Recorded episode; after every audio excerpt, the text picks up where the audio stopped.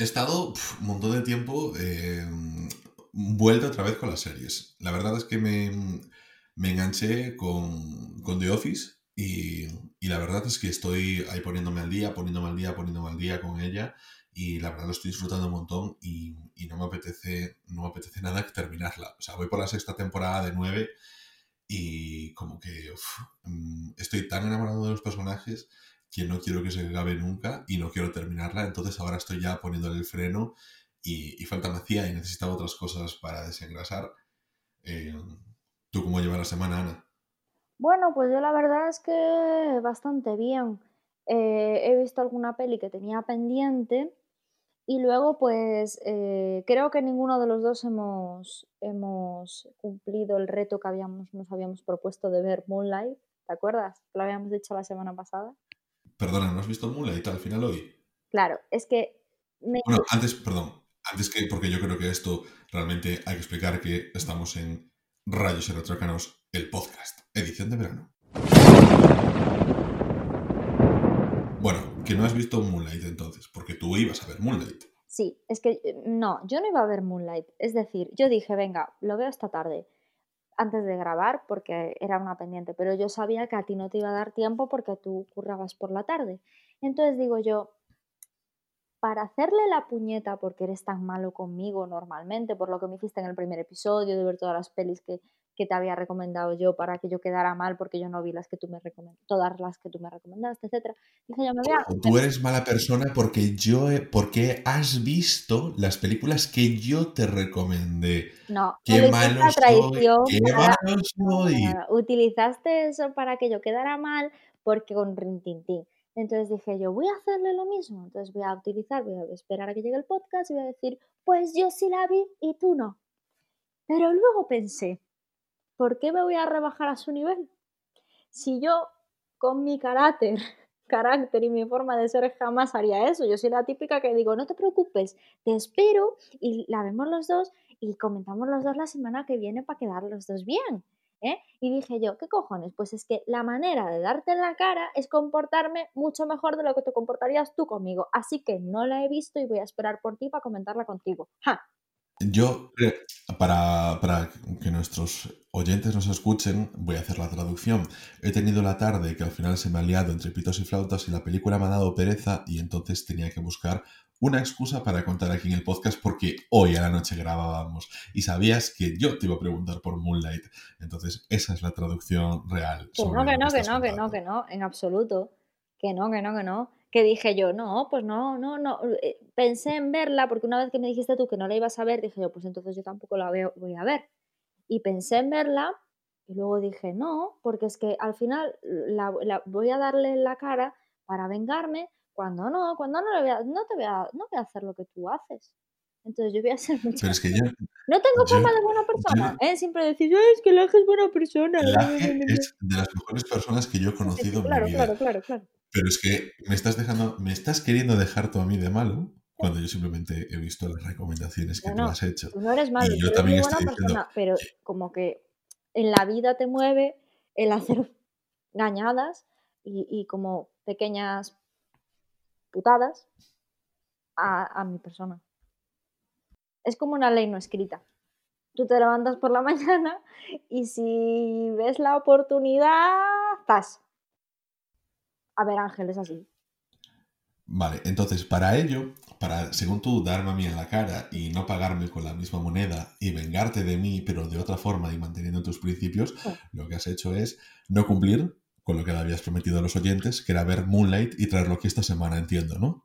No he hecho lo que le he prometido a los oyentes, tú tampoco, pero he sido eh, leal conmigo misma y estuve acorde, ah, estoy acorde con, mis ideales. Hemos hecho Eso es lo que importa. Eso es lo que importa. Muy bien. Lo que hicimos, lo que hicimos cuando montamos el partido político en la universidad, mantenernos firmes. Sí, eh, bueno, para nuestros oyentes, cuando estábamos en la carrera tuvimos que hacer un partido político ficticio donde teníamos que hacer prevalecer nuestros ideales sobre otros partidos que intentaban fusionarse con nosotros. Bueno, Ana, vamos a ver. Empiezas tú. ¿Qué es lo que has visto? ¿Tu primera película, tu primera recomendación o tu primera no recomendación? Vale, pues yo he visto la segunda parte de Magic Mike, es decir, Magic Mike XXL. había visto la primera parte en filming, que la había recomendado porque la verdad es que está muy bien. Está eh, dirigida, bueno, estaba dirigida por Soderbergh mm, y, está protagonizada por Channing Tatum. Y tiene, bueno, creo él está de productor y tiene como una parte de autobiografía porque él en realidad antes de ser actor empezó a ser eh, stripper, ¿vale? Y bailaba, o sea, bueno, él es bailarín, pero bailaba em, en locales de striptease para sacarse pelas. La cuestión es que, eh, como tuvo tanto éxito la primera parte, se hizo una segunda parte, esta vez sin Matthew McConaughey y sin el personaje que hace del niño, que ahora no me sale el nombre del actor, que parece ser, voy a hacer un sálvame, que tuvo bastantes problemas en el rodaje, fue como una especie de niño prodigio para la industria del cine, que, que bueno, pues era muy guapo, actuaba bien, tal, como lo que le intentaron hacer mucho hype, pero que él, la verdad que eh, por lo que se comenta, tenía un comportamiento en, las salas de rodaje horrible y que, mm, y que al final eh, como que echó por tierra su carrera porque ahora nadie lo llama. Y ese fue el caso de Magic Mike XXL, que es la segunda parte, que no quisieron contar con él y se dice que, es por eso, ¿no? Entonces está el resto de los el chaval, te refieres a... Es, es Alex Pettifer, ¿no? El, el niño, The Kid. Sí, exacto, exacto. Entonces está el resto de los actores Em, la verdad es que a mí, vamos a ver, me gustó más la... Bueno, el Soderbergh, en, lugar de estar como, director, está como director de fotografía, que me fijé. Eh, lo cual mola porque, bueno, eh, la verdad es que la peli en ese sentido está muy bien hecha, ¿no? ¿Cuál es el defecto que le veo yo a, esta segunda parte? La primera parte como que es muy, muy fresca, es, eh, no te lo esperas, em, piensas que va a ser, la verdad es que la ves así, dices tú, el típico bodrio, y, en realidad a mí me gustó mucho la primera parte. Esta segunda parte a mí me parece que no está mal, que está bien, que yo la disfruté, pero es como el exceso de la primera parte, es decir, como todo, todo lo que funcionó en esa primera parte, lo vamos a hacer a lo grande en esta segunda. Y sí que es cierto que mola un poco ese rollo de despedida que hace, ¿no? la despedida de, esta profesión o, de esta forma de vida que teníamos, eh, un poco entre colegas también, pero hubo una cosa que me horrorizó y fue el exceso de momentos de baile. Era como mucho baile, mucho baile. Luego te eh, quejas de que yo hago censura en este podcast. Vamos a ver, venga. O sea, eso es lo que te horrorizó, el, exceso de baile. Yo creo que eso es lo mejor de la película, por favor. No es que no le pondría ni una pega. Es que a mí había, había, escenas, a mí había escenas de baile de verdad que se me hicieron demasiado largas. Como que, de nuevo, ¿sabes? Mira, nunca has visto. Es que a mí no me gustan los musicales, ya lo tengo dicho. O sea, que sí que es cierto que los veo, que tal, que cual. Sabes que a mí tampoco me gustan los musicales, pero no le eh criticaría una escena de baile a Magic Mike XL, que es lo mejor que tiene, sin duda. Pero espera, que a mí los musicales eh, no, no, no, no, se parecen nada esto a, un musical, pero lo que te quería decir, que yo a veces cuando veo un musical es como decir, bueno, la película está guay, venga, no te fijes mucho en que cantan, y entonces de repente empieza una canción y, luego empieza otra y luego, y luego vuelve la peli y, empieza otra. Es en plan, no, por favor, otra no. Entonces me pasó un poco con esto, que se me hizo como un poco excesivo, tanta cantidad de, de bailes. Sí que es cierto que, eh, no, que están bien, que los disfrutas, que no es como el musical que lo único que, que, busco es que se calle de una vez y que siga la peli, ¿no? En este caso no. Pero sí que es cierto que me parecía demasiado pesado y demasiado reiterativo. Y eso sí que mm, como que... Pero bueno, que la peli está muy bien, que Joe, eh, Joe, Joe Manganiello, es que no sé cómo se pronuncia Ángel, Joe Manganiello, eh, bueno, Manganiello. Sí, sí. Bueno, pues eso. Que, que, está muchísimo mejor porque en la primera parte eh, me fijé, ¿no? Que era el más como flojillo a la hora de bailar, se notaba que no era su, su fuerte. No, no, perdona. Ahí te equivocas, porque el más flojillo en las dos películas es el Tarzán, este tío que hace de Tarzán. Pero él hace su papel, que es de Tarzán. Pero este hacía... Sí, pero es porque... Pero es que sabes que ese, tío... Ese tío es un luchador, es un wrestler. Y simplemente estaba... Eh, e, es un luchador, es un wrestler, ese no es ningún bailarín ni sabe nada de baile. Sí. Entonces, claro, yo, si te fijas durante... Porque claro, yo claro, no le quitaba ojo porque yo lo conozco. Entonces, eh, cuando estaba viendo, es que es un tío que no, ves en las coreografías conjuntas, nunca hace absolutamente nada, simplemente está ahí porque mide dos metros. pero no hace absolutamente No, nada. y aparte su, No tiene ningún papel. su, su show era muy distinto. El show que Sí, mostraba supuesto, era, era pero por- rollo. Claro, pero a ver que, insisto, es un tío de más de dos metros de altura. O sea, es difícil además bailar con esa altura y con esa envergadura. O sea, porque pesará 130, 140 kilos y mide más de dos metros de altura. Es muy complicado hacer ese más. tipo de espectáculos así. Yo creo que pasará más. No, no, no, no, andará por ahí, ¿eh? por 130, 140, no pesa, no pesa más. ¿eh? Pero, mm, y en esa, en esa película no, andaría más o menos aquí, incluso te podría decir un poquito menos, ¿eh? porque no estaba tan, tan musculado como antes. Pero, pero yo me doy cuenta que eso, y sí, Manganiello, pues, joder, pues se le nota mejora, se le nota mejora y también ese Es que protagonismo. aquí, que- en esta película, eh, hace eh, la escena que hace solo cuando está. Bueno, hay una escena buenísima, que esta sí que no me sobró nada, que es cuando entra en la gasolinera y dice: Venga, si consigo una sonrisa de la tía que me cobra la gasolinera, significa Espera, que. espera, vamos a, hacer un- vamos a hacer una cosa que es simplemente poner en situación. Eh, Ma- en Magic Mike, el protagonista Channing Tatum, es un tipo que, oye, quieras eh, conseguir el sueño americano, pero él realmente con lo único que es capaz de entenderse y dársele bien es en un club de striptease.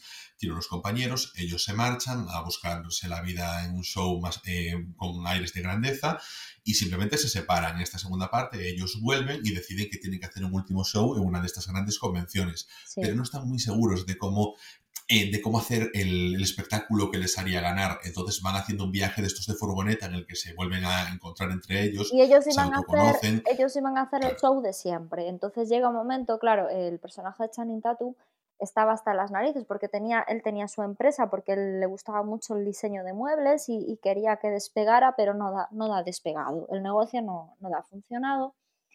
Y como que dice, tíos, va a ser nuestro último baile y vamos a seguir haciéndolo de siempre.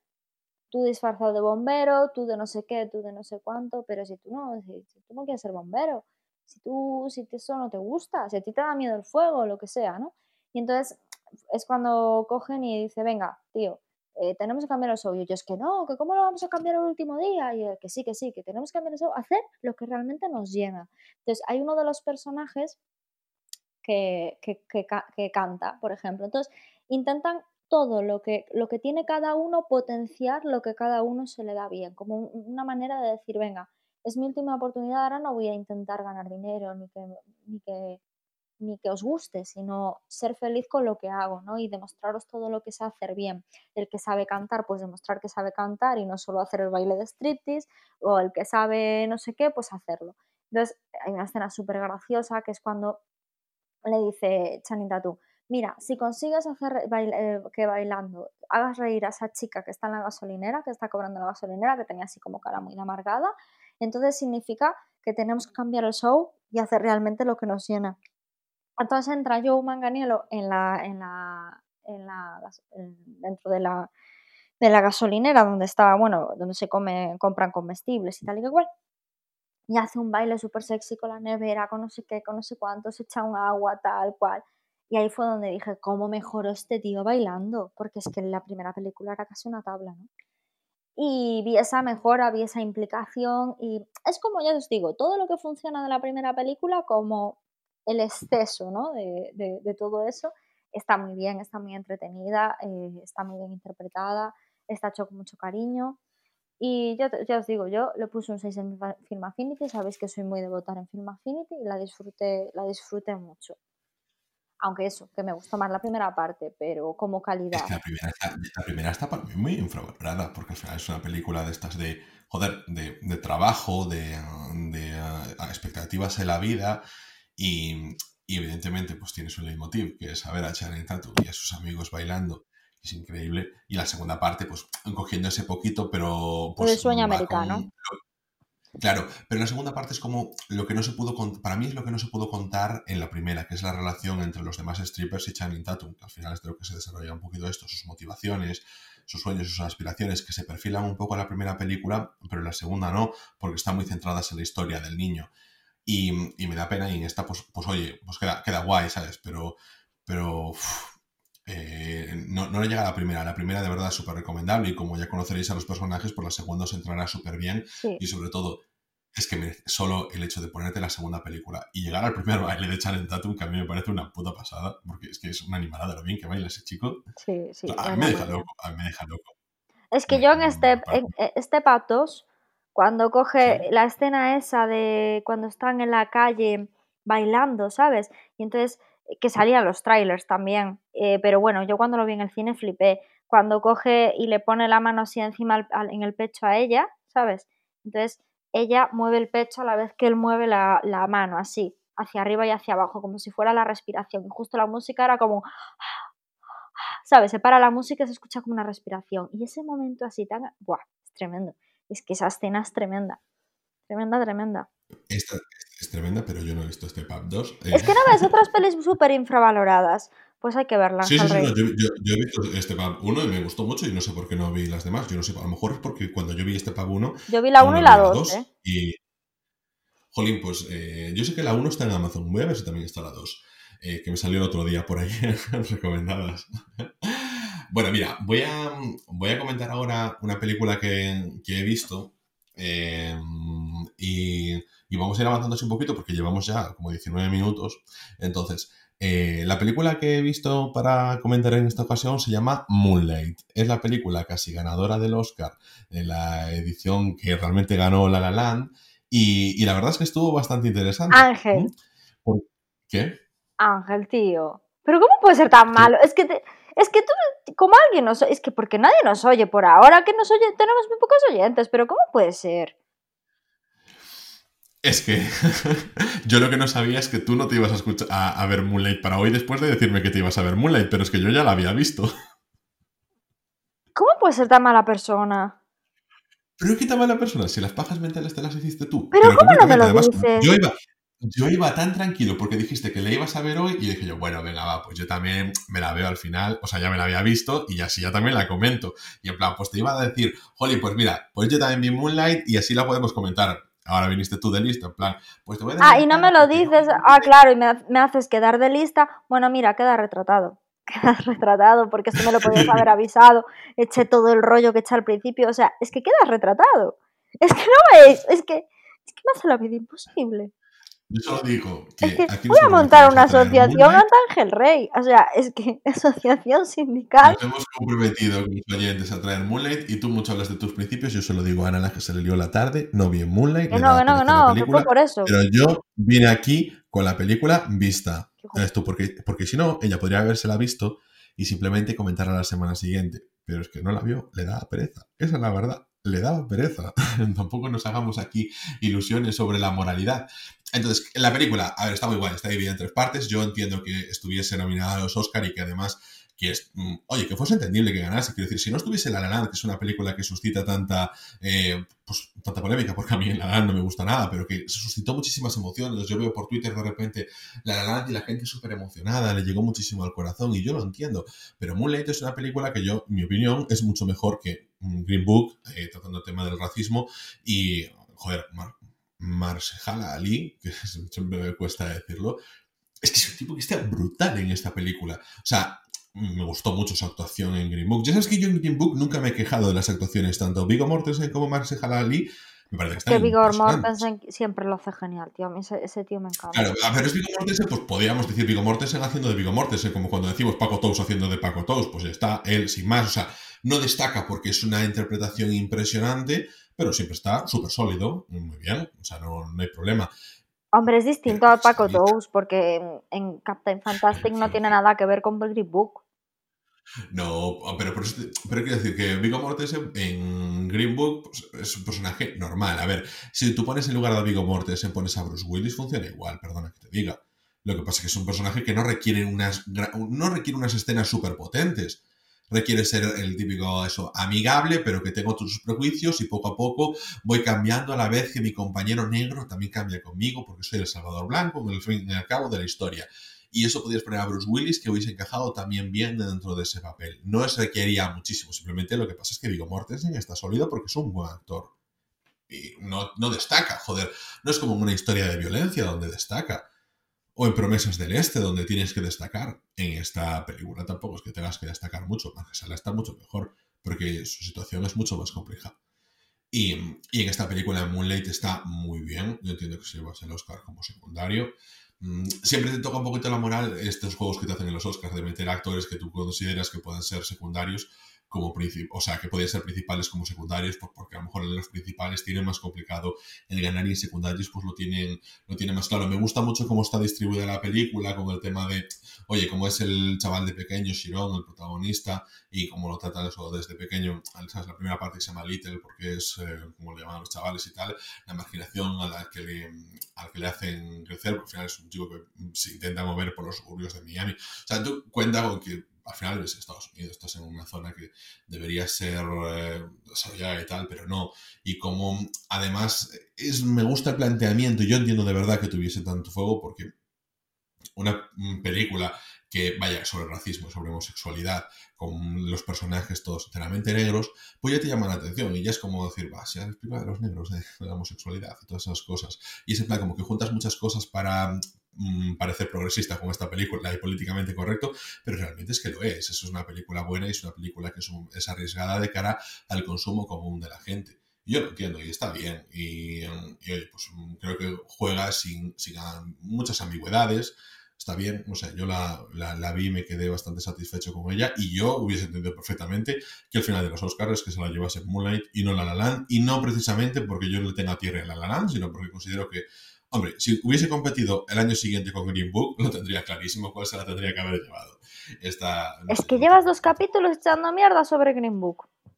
No, es que no he hecho mierda sobre Green Book. A ver, considero que es una película que se ha llevado el Oscar porque ese año simplemente la academia decía, es la cosa en la que menos me voy a arriesgar. Cojo una película que voy de, de, no sé, de denunciar el racismo y realmente vienes con el whitewashing y vienes aquí a, a hacer el, el hombre blanco salvando al negro pero aprendiendo los dos una lección de vida y, con esto le doy un premio Oscar y como a la academia se le había tanto criticado hace tres años el tema de que no tenía actores negros, pues entonces mm, con esto yo es que me quedo ya...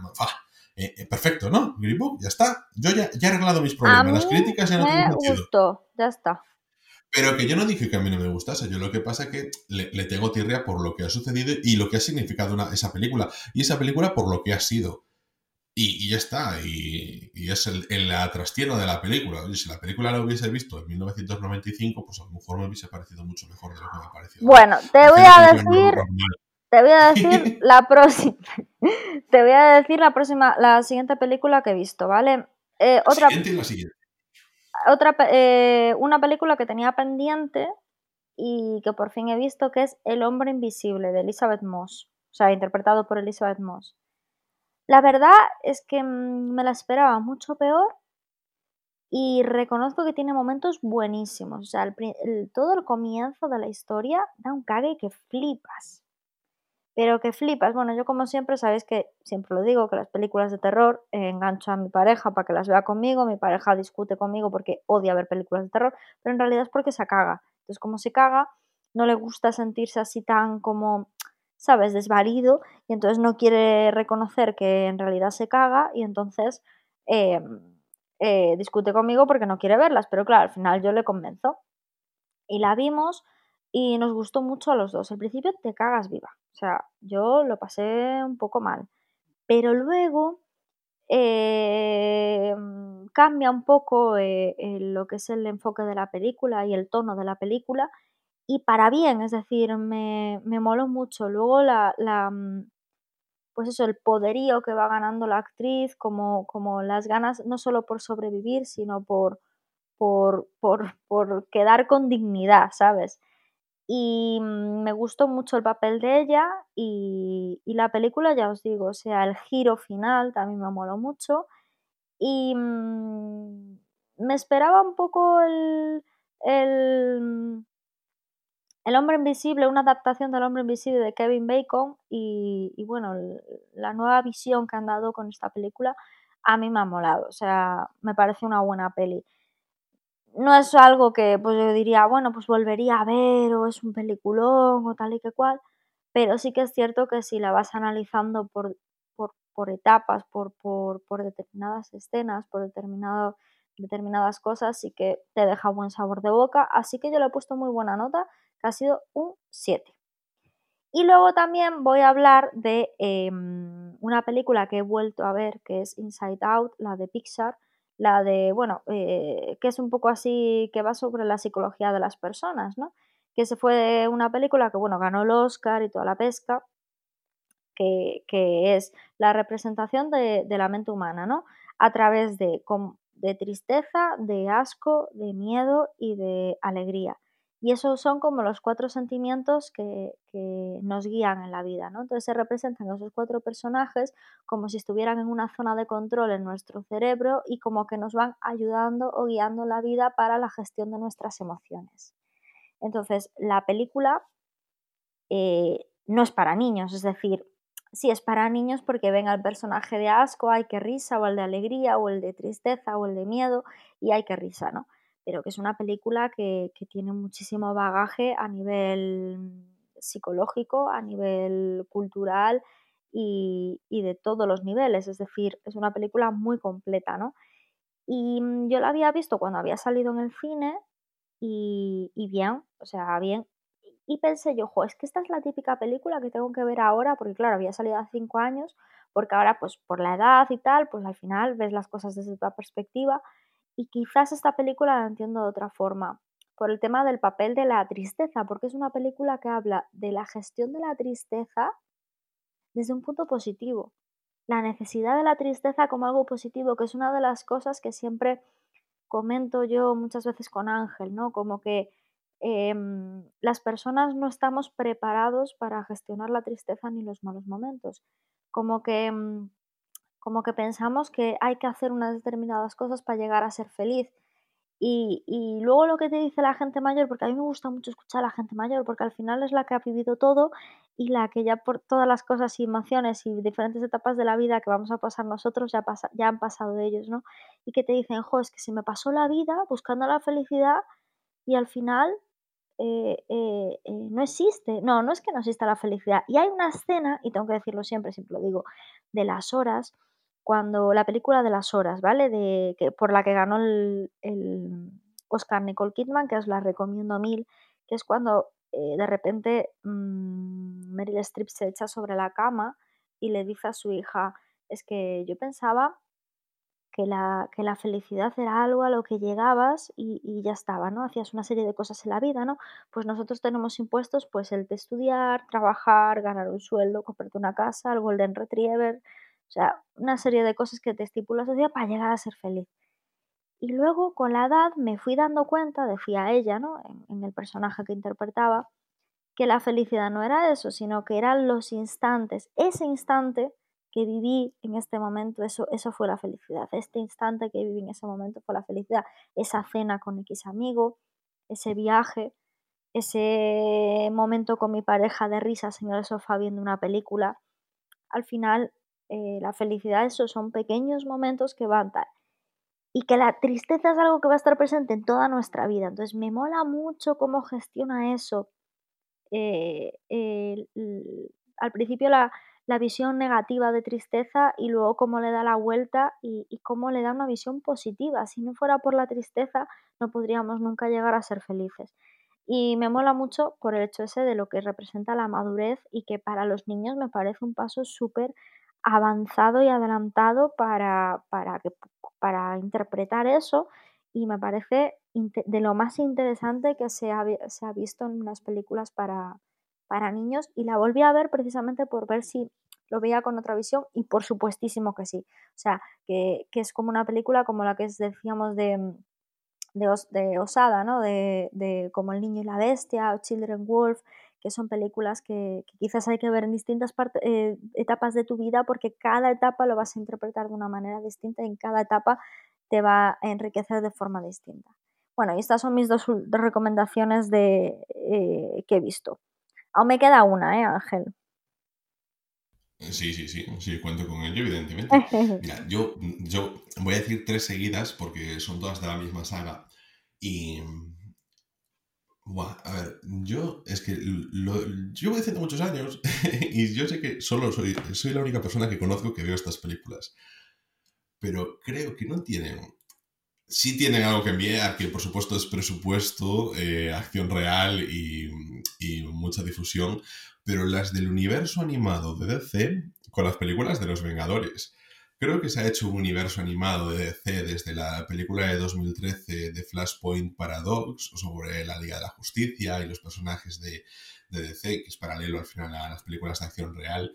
que está súper, súper bien. Y tiene como también unas 20 películas, por supuesto, mm, todas en plan de una hora y media como mucho.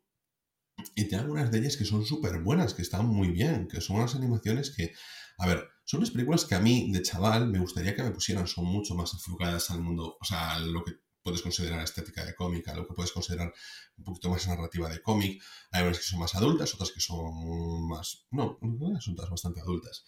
Y, merece muchísima la pena. Es que estoy convencido de que, jolín, que si se le, se le da la oportunidad viéndolas además como, como parte de un conjunto y además en cierto orden, pues creo que, el, que, joder, os gustarán bastante. Si os gustaran los Vengadores, yo no entiendo por qué no te tienen que gustar este, estas películas. Yo lo que creo que simplemente pues, se les deja aparte porque son películas que salen directamente al mercado del DVD, se la relaciona con la serie de, los dibujos animados de Batman de cuando éramos pequeños, que por cierto es una muy buena serie que puedes volver a ver de adulto, así como la serie de Batman del futuro o como, no sé, otras series del universo DC joder, que están basadas en cómics, que a nadie le extraña si esos cómics los lee un adulto, porque, bueno, ya se ha superado esa tontería.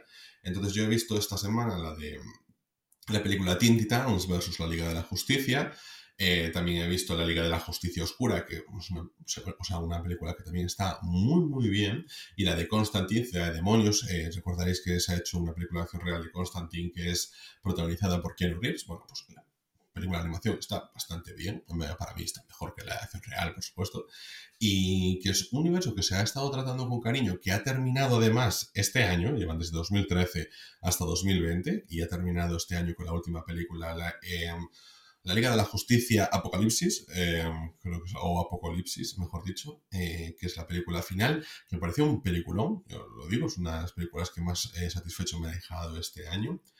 Y, ahora estoy yendo hacia atrás y viendo todas esas películas que no vi porque sé que me faltaban cosas. Lo que pasa es que yo las iba viendo sin saber que formaban parte de un, mismo universo. Veía que estaban conectadas, pero no sabía que, formaban toda parte de eso, de un plan. Y viéndolo así, pues me da mucha pena pensar que no están, sea, el, no se les da esa consideración. No es que no se dé la misma consideración que los Vengadores, que es normal, que no tienen ese presupuesto de detrás, ni, ni todo eso que implica, ni actores famosos y todas esas cosas, pero simplemente es que ni se, ni se tiene en cuenta, se obvia que existen. Y esas tres películas están muy bien. Yo recomiendo empezar por la de 2013, que es The Flashpoint Paradox, y meterse en ese universo porque, joder, es muy satisfactorio. También, por ejemplo, la película de El Escuadrón eh, Suicida eh, Have to Pay, bueno, ya no me acuerdo muy bien cómo era el subtítulo, pero me pareció un peliculón y, y quiero decir, para conocer mucho mejor a esos personajes y os gusta la historia que está detrás, aunque no os haya gustado las películas de Zack Snyder y de, y de Ben Affleck como Batman y de y no os gusta tampoco, ¿cómo se llama el actor este? Henry Cavill como Superman, pero que os pueda interesar eso mínimamente, estas de animación yo creo que os gustarán y que le podéis dar esa oportunidad porque está bastante bien. Y con esto va mi eh, segunda, tercera y cuarta recomendación de la, de la semana. Vale, pues yo voy a hablar de la última película que vi esta semana, que fue una recomendación tuya, que es la película inglesa La Huella, que es un clásico interpretado por Michael Caine y Laurence Oliver. Y la verdad es que me gustó mucho. Eh, me, moló, me mucho sobre todo el, como la estética teatral y, el tipo de, de, de grabación teatral, ¿no? Porque es eso, parece que estás viendo una obra de teatro y es más, al final de la película se cierra un telón, como si fuera el de un teatro, ¿no? Entonces, en ese sentido eh, me... Eh, perdona, es, es, un poco lo comentamos bastante cuando eh, hicimos la película Puñales por la espalda es mucho de ese estilo. y al final es una, estética que, joder, yo lo agradezco un montón. ¿eh? perdón, te dejo continuar, perdón, lo siento. no, nada, que sí, lo que acabas de decir es que, puñal, por ejemplo, por, cierto, Puñales por la espalda está disponible en Amazon Prime. Eh, desde hace unos días, así que lo, lo, avisamos porque es una película del año pasado que está súper, súper bien. Y sale Ana de Armas, y, Daniel Craig también, y Chris Evans, y bastantes actores y actrices conocidos. Bueno, eh, pues lo que estaba diciendo Ángel, es una película de ese estilo, ¿no? Eh, eh, en, este caso no hay un crimen real, sino más bien una lucha de, de poder, ¿no? Un poco mm, a ver quién queda por encima de quién. Y, luego el trasfondo que le hace al final la película cuando te das cuenta de que en realidad es la lucha de poder que hay en la calle. Eh, en la jungla ¿no? a la que te enfrentas cada vez que vas al trabajo, cada vez que un niño va al colegio, a, lo que es enfrentarse a la sociedad y, los diferentes pues, clases sociales, por así decirlo, y la falta de empatía que tenemos los humanos unos con los otros. ¿no? Entonces, eh, esa vuelta de hoja que le da me, gustó mucho y luego nada, pues eso, las interpretaciones son maravillosas. Me gustó mucho más Laurence Oliver que Michael Caine, sobre todo ese rollo un poco como de pluma que le da, ¿no? Laurence Oliver como que, que, que tiene, un, o sea, parece así como si incluso tuviera pluma, no sé, le dio un rollito más guay, me gustó, me gustó mucho. Una de las cosas que más me llamó la atención es el tema de la realización, porque bueno, la película está como si fuera un teatro, ¿no? Entonces siempre está, eh, siempre está grabada en lo que es dentro de la casa, es como si fuera la, eh, el escenario de un teatro. Y, y, de repente estaba la cámara hacia un actor porque estaba hablando lo que sea y así mientras él hablaba se cambiaba el foco al cuadro que tenía él en el despacho y volvía otra vez y al poco el cuadro que tenía él sobre el despacho pero primer plano ¿eh? os estoy hablando y volvía otra vez y luego cuando estaban en el salón lo típico era eh, estaban hablando ellos y se cambiaba el plano a un premio que le habían dado a él por, porque él era escritor, el personaje de Laurence Oliver. Entonces, el, el plano de, del premio, y entonces volvía otra vez. Y luego el plano del premio. Entonces, fue una de las cosas que me llamó la atención y dije yo, jo, es que quizás al final de la peli el cuadro, el premio, el péndulo del reloj también de repente cambiaban el plano, pero no una, una vez ni dos ni tres, sino muchas y, al final no pasó nada con esos tres elementos. Entonces no entendí mucho la narración visual en relación con esas escenas y con, y con, y con, e, esos planos. O sea, no, no, entendí. No sé si es que a lo mejor, como yo estoy un poco pez de cine clásico, que he visto mucho cine clásico, que bueno, que esto es del 72, no es muy clásico, pero bueno, que, que, que me falta bastante bagaje a nivel de, pues eso, de los 80 para abajo eh, he visto pues las típicas y como casi las obligatorias, pero bueno, que no tengo el suficiente mm, bagaje cultural de, ese tipo de cine, ¿no? Y mm, no sé, digo yo, quizás es porque me falta un poco de lenguaje visual de esa época, que quizás era algo característico de esa época y lo vería más normal, pero me chocó muchísimo, la verdad es que me chocó mucho. No sé si te fijaste, Ángel, tú. La verdad es que no me acuerdo porque la vi como hace cinco años. Pero, mm, claro, yo de esa película solo tengo el recuerdo de comenzar eh, con esa tensión del crimen, porque yo, como, como tú, había visto la de Jude Law y de, mm, y de Michael Caine. No, yo no la vi. ¿eh? Los papeles para Michael. Ah, al final no la habías visto. No, no, no, no, no.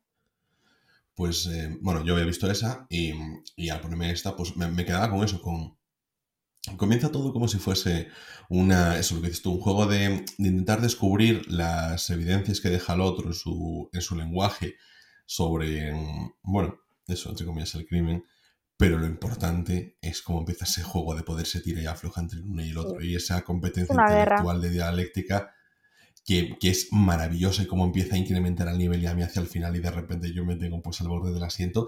Y la verdad es que no me acuerdo, no me acuerdo de absolutamente nada del tema de la narrativa, solo me puedo eh, meter en la cabeza tal y como era en ese momento Michael Caine, tal y como era en ese momento Laurence Olivier. Y los tengo a los dos así en mente y ya, pero no recuerdo nada más, entonces no te sé decir. Y ese momento seguramente o lo busqué y no me acuerdo o no lo busqué porque me quedé absorto con lo otro. Voy a cerrar ya el episodio con la serie que he estado viendo, que bueno, ya le he comentado un poquito en la entrada. Es The Office. Estoy tan maravillado con esa serie, quiero decir, que seguramente mmm, acumule 5. No, quiero sonar snuff cultural porque voy a sonarlo igualmente, pero llevaré como 5 o 10 en Film Affinity en toda mi historia. Y, y este es uno de ellos. Es una serie que me no sé, me ha llenado el corazón. Yo entiendo que muchas veces es complicado hacerle sitio a una sitcom porque o te ha acompañado durante años, y, yo lo puedo entender, por ejemplo, como es tu caso, como conocí a vuestra madre, te ha acompañado durante años, le tienes un cariño especial a los personajes, y cuando ves otras en plan, pues oye, pues como Friends por obligación, o por plan porque tengo que verla y tal, todo seguido, pues nunca se le coge tanto cariño. Y yo eso lo he pensado muchas veces. oye, que yo how, I Met Your Mother la vi toda seguida, porque yo cuando empecé a verla ya estaban en la última temporada, ¿eh? Yo empecé a verla. Sí, yo empecé a verla muy tarde. Yo cuando empecé a verla, empezaba la, novena temporada. Sí, sí, sí, yo las vi todas seguidas. Lo que pasa es que Juan Met me llegó porque, como soy poco. Bueno, no, que es anterior. pero que yo soy muy de mm, culturalmente me llama más la, la época pues la de mi hermano, que fue que nació en el 81, ¿no? Entonces me gusta más el tipo de relaciones que podrían tener em, eh, Barney con, con Ted, con Robin, con Lily, con Marshall, y me llegó más que, lo que es la historia de, de, de, Friends, no sé, me llegó muchísimo más.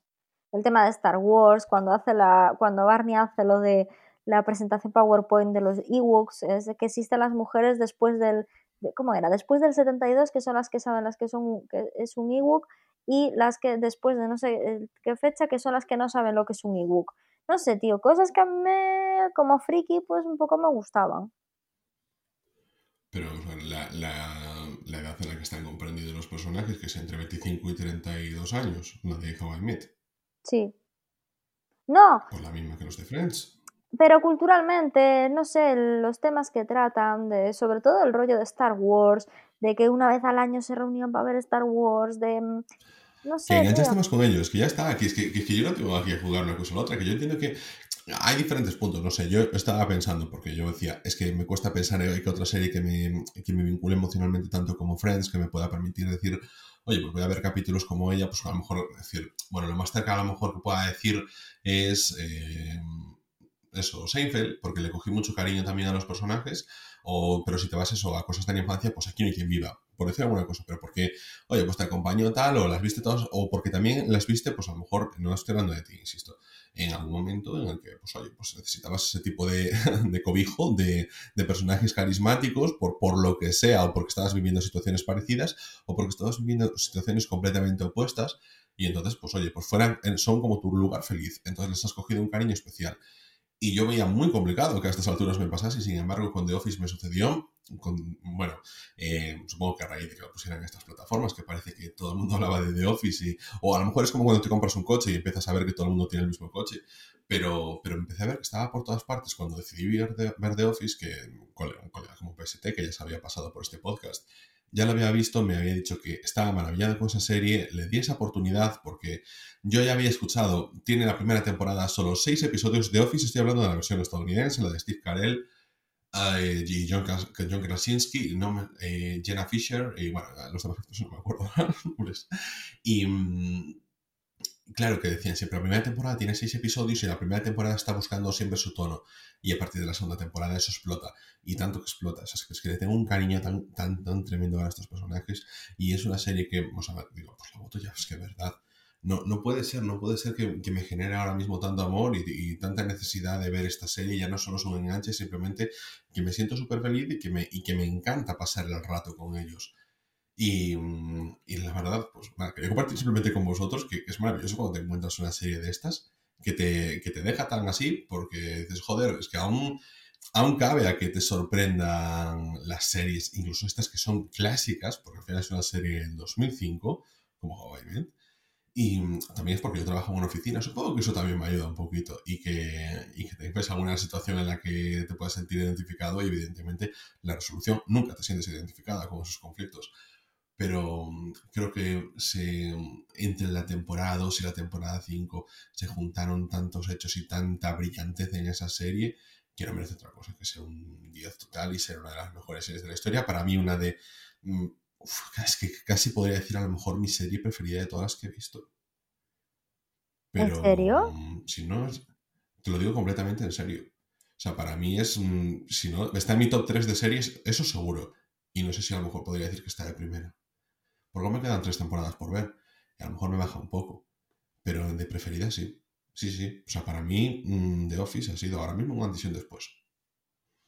Me ha llegado muchísimo y me parece además brillante como serie. Me, además ves un John Krasinski que yo después yo lo he visto en un lugar tranquilo y yo decía, no puede ser este mismo hombre, es maravilloso John Krasinski. Es un, un Steve Carell que yo había visto Virgen a los 40, pero yo nunca le había dado buena importancia a Steve Carell. Genio de la comedia Steve Carell. O sea, no sé. Hombre, sí, yo sí, ¿eh?